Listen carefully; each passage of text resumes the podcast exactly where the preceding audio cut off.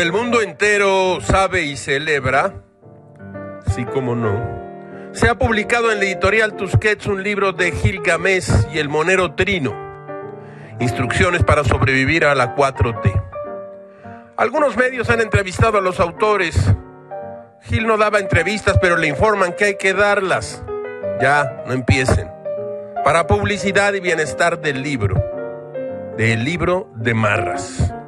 Gilga presenta esta incidencia, esta respuesta que dio durante algunas entrevistas en las cuales se repetía una pregunta, ¿cuál es el origen de Gilgamesh?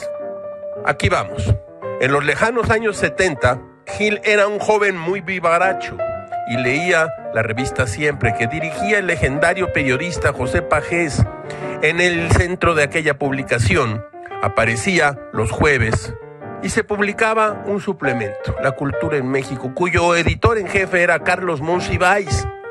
Una de las secciones más leídas se llamaba Por mi madre Bohemios, un cernido de declaraciones traídas de los periódicos a las cuales la mente maligna y brillante de Monsiváis les ponía títulos, no pocas veces únicos, irrepetibles y desternillantes.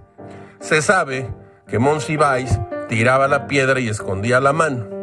Esa columna podría ser uno de los orígenes de Uno hasta el fondo que se publica en su periódico Milenio y aparece aquí con Azucena, con la diferencia de que Gil tira la mano y esconde la piedra.